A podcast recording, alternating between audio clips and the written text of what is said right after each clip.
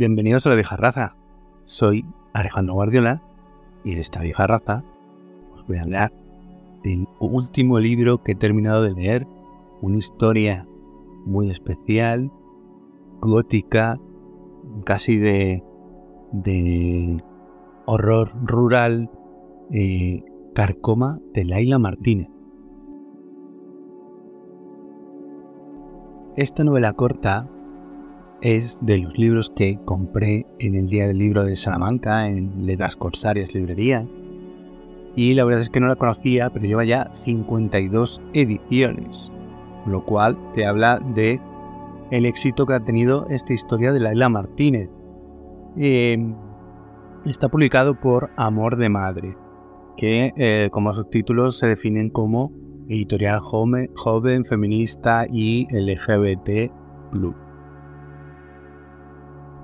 tiene, o sea, se publicó por primera vez en 2021 y la edición número 52 es de noviembre de 2022, con lo que podéis ver la cantidad de... Mm, a ver, estos son realmente reimpresiones, es decir, igual se ha hecho una tirada muy cortita y ha tenido bastante más éxito del que pensaban que iba a tener. Pero vamos, ya me habla un montón que un libro dos años después siga estando vivo, siga teniendo repercusión y el el mercado lo siga teniendo ahí como, como un libro que está pujante cuando normalmente pues todas estas ediciones de, de, editoriales pequeñas, a no ser que se vendan el primer mes, desaparecen de la mesa de novedades y ya no vuelves a saber de ellas.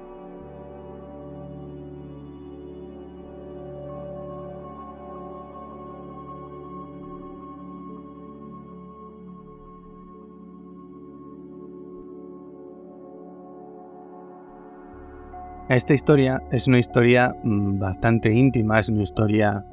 de dos personajes, una abuela y una nieta en una casa de pueblo, en un lugar que suponemos que está en la provincia de, Cuenca, eh, a medio camino entre Cuenca y Madrid, y eh, nos cuenta una historia mm, de, una familia a través de los ojos, por un lado, de, de la abuela en estos momentos, y de su nieta eh, que viven en, un pueblo pues, que, pues de estos pequeños de interior, en los que se sigue conservando cierta estructura de, la posguerra, en la que hay un terrateniente, por así decirlo, una familia que son, eh, son los caciques, son los que eh, los ricos, y el resto del pueblo, pues como que son sus sirvientes, trabajan para ellos o están relacionados de forma indirecta con, con ellos porque son los que poseen las, las viñas de las que está repleta la, zona donde viven y todo el mundo pues les sirve eh, en las vendimias o, son sirvientes directos suyos o tienen eh, les ayudan en el tema de, la caza. Vamos que, esa familia eh, de, esta forma es quienes controlan con porque tienen el, todo el dinero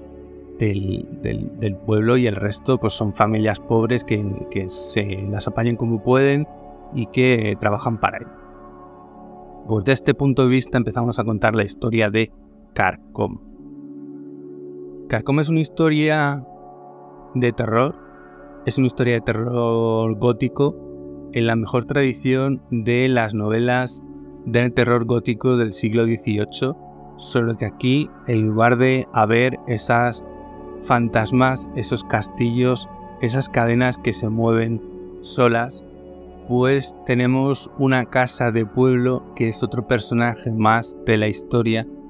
que está repleta de, sombras, de personas que se ven que no deberían estar ahí, de muebles en los que entran eh, imágenes de manos y pies que asoman debajo de las camas, de sombras oscuras, de santos que se aparecen ya os digo que eh, realmente mm, podríamos decir que es una historia de casa encantada, pero en realidad tampoco vale eso. Tendría quizás yo, a mí me ha dado la sensación a veces de sentir esa presión que diríamos en algunos de esos romances victorianos, como pueda ser eh, Cobres Borrascosas, eh, alguna de estas historias tan tremendas en la de Carmen Laforet, por ejemplo, también, me da la sensación, pero en una casa de pueblo en la que pasan cosas. Y la, abuela sabe muchas de esas cosas porque eh, ha vivido muchas cosas allí con su madre, eh, la nieta eh, sabe cosas pero no quiere indagar más, solo quiere saber lo básico para seguir viviendo y bueno, nos cuenta una historia de que ha ocurrido un incidente del que hacen responsable a la nieta y eh, nos van contando esa historia. Lo que me parece más interesante de este libro es que la historia está narrada a través de los ojos de cada una y se van alternando en los capítulos. Un capítulo cuenta la historia de la nieta y al siguiente capítulo cuenta la historia de la abuela y de tal forma que mm, vamos conociéndolas a las dos a través de los ojos de la otra, pero también vamos conociendo cómo es su familia, cómo es su pasado, la historia de la casa, que también es muy importante, de todo lo que ha sucedido en la casa, esa casa tan opresiva, en la que han pasado tantas cosas. Esa familia es una historia de mujeres también, hay que decirlo, eh, en las que muchas de ellas eh, ni siquiera se llevaban bien, han tenido todas ellas una mala relación por una serie de, cosas y de, y de encuentros y de hechos que han ido ocurriendo a lo largo de los años. De cómo eh, la abuela se ha ido ganando una fama de ser la bruja del pueblo, la que le reza a los santos y consigue que hagan cosas para, para ella, la que eh, ata pañuelos repletos de, de pelo de otra persona y consigue que le pasen cosas a la gente, es también una historia de venganza, una historia de venganza a través de, un par de generaciones. Nos habla también de eh, las dificultades de la guerra civil, de toda esa gente eh, que iba reclutada forzosa, de toda esa gente que se llevaba y desaparecía y que no se sabía dónde estaba, de toda esa gente, eh, las penurias que se pasaban en la posguerra y todos esos pueblos que quedaron eh, afectados y despoblados de hombres debido al enfrentamiento fratricida de la guerra civil. De eso también nos habla. Nos habla de cómo en muchos pueblos pequeños los de siempre son los que siguen teniendo el poder, de cómo los de siempre, eh, los pobres son los que siguen eh, siendo prácticamente unos esclavos de esos ricos, porque en realidad los que mandan los que tienen el poder, los que pueden conseguir cosas, son los que tienen el dinero. Y los demás lo único que tienen que hacer es agachar la cabeza y aceptar lo que digan, aunque eh, todo lo que hagan o lo que digan sea completamente injusto para ellos.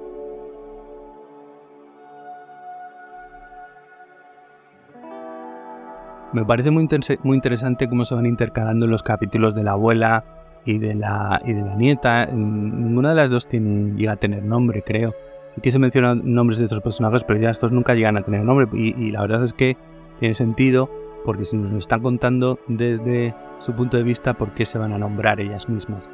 En la parte de, la chica joven, de la nieta, vemos cómo intenta salir adelante en un mundo moderno, eh, intentando separarse de las creencias del pueblo y no le queda más manera que aceptarlo porque sabe que tiene que vivir con ello porque sabe que su abuela eh, eh, vela por ella también, aunque no se llevan nada bien, eh, tienen como un pacto mutuo de no agresión y a pesar de ello como que se protegen la una a la otra, como que se tienen cariño la una a la otra porque saben que ninguna de las dos le haría daño mm, deliberadamente a la otra. Y también en la abuela vemos sobre todo cómo tiene siempre muchas cosas en la cabeza, como tiene siempre en la cabeza el pasado. Es una historia también en la que el pasado tiene mucha importancia. Y por eso el punto de vista de la abuela que nos va contando la historia de toda la familia, de todo lo que ha pasado en la casa, para que tengamos ese contexto, ese trasfondo de los personajes, pues lo vamos viendo poco a poco en cada una de las narraciones. Em, son capítulos cortos, es una lectura bastante ágil, bastante dinámica. Yo la he disfrutado un montón, me ha parecido muy bien escrita porque eh, la voz de la nieta no es igual a la voz de la abuela.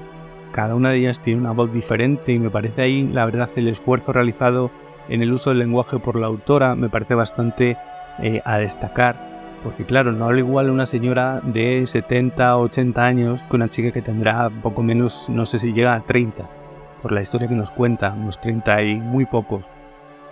Entonces el uso del lenguaje en cada uno de ellos es diferente. A mí la verdad es que me ha recordado a veces oyendo por algunas expresiones que comenta aquí Laila a mi propia abuela hablándome cuando eh,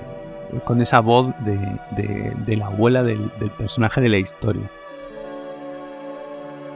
Otra de las mejores cosas que tiene esta historia es su brevedad. Son 140 páginas que se disfrutan un montón y les digo, es muy dinámica porque nos van contando la historia desde esos dos puntos de vista, lo vamos intercalando y no es que se interrumpa la historia, sino que a medida que vamos avanzando, cada uno de los puntos de vista, el de la abuela y la nieta, nos va avanzando un poco más hacia lo que es el inevitable final. Ese final que se viene barruntando, que no por ser previsible es menos sorprendente, no creo que eh, arruine para nada la historia el hecho de que lo vayas viendo venir por dónde se va a cocer el, el final, el desenlace de la historia, sino que me interesa mucho más todos esos pasos que da la autora para llegar hasta ahí. Y la verdad me parece una historia realmente memorable, no me extraña que haya tenido 52 ediciones. Y lo que me parece extraño es que no se haya dado más a conocer esta historia entre los círculos del mundillo de la literatura fantástica, porque no deja de ser, pues lo que os digo, un terror victoriano en un pueblo de, Cuenca, o en la provincia de Cuenca, porque parece que está ahí, o, a medio camino entre Cuenca y Madrid, como os decía. La casa es muy importante, es un personaje más, es como si dijéramos, mm, a veces te da la sensación de que la propia casa está viva, de que reacciona a lo que le ocurren a los propios personajes, de que se llena de ruidos, de sombras, de apariciones que reaccionan al propio, al propio comportamiento y a lo que les está sucediendo a las dos inquilinas que, tienen. Que los propios gatos que también habitan en la casa es como si fueran otro, otro personaje, un, un, apéndice más de, de la propia casa y también cómo se ve que los que llevan tiempo en el pueblo, aunque respetan a, la, vieja, a la abuela, porque saben de lo, que es capaz y muchos de ellos le, piden cosas para su propio beneficio, esto o lo otro. Y ella, si se han portado bien con, ella, pues no tiene ningún tipo de problema. Pero también vemos que está repleta de, rencor y de venganza por las cosas que sucedieron en el pasado. Y todo eso nos lo van a ir desvelando a medida que va avanzando la narración y os digo, vamos poco a poco, paso a paso, eh, con, esa narración entre las dos, entre abuela y nieta, hasta llegar al clímax de la historia que me parece eh, altamente recomendable. Eh, yo la verdad es que la he devorado.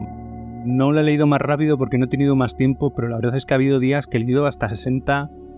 páginas seguidas de la historia. Eso quiere decir lo, bien que se lee, lo rápido que se lee y que, que está realmente bien escrita. Así que no puedo por más que recomendaros esta historia, que le peguéis un vistazo, porque es que cualquier otra cosa que pudiera decir eh, os desvelaría la historia y lo más importante quizás en esta historia es ir viendo cómo nos van contando eh, ese trasfondo, ese contexto, esa historia, lo bien que está escrito, las voces de cada uno de los personajes y cómo se van intercalando para eh, irnos desgranando todos los acontecimientos. Pues hasta aquí Carcoma de Laila Martínez, una novela corta que he disfrutado y que he terminado mm, básicamente ayer. Y me ha gustado muchísimo, así que vamos a estar atentos a más cosas de esta autora para ver qué nos va trayendo. No tengo mucho más que contaros, nos vemos en otra reseña, en otro análisis de contenido, aquí, en la vieja raza. Muy Buenas noches.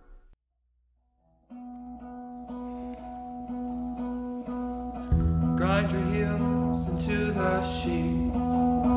Grit your teeth and get some sleep this evening. Counting sheep. past the feet in a tank.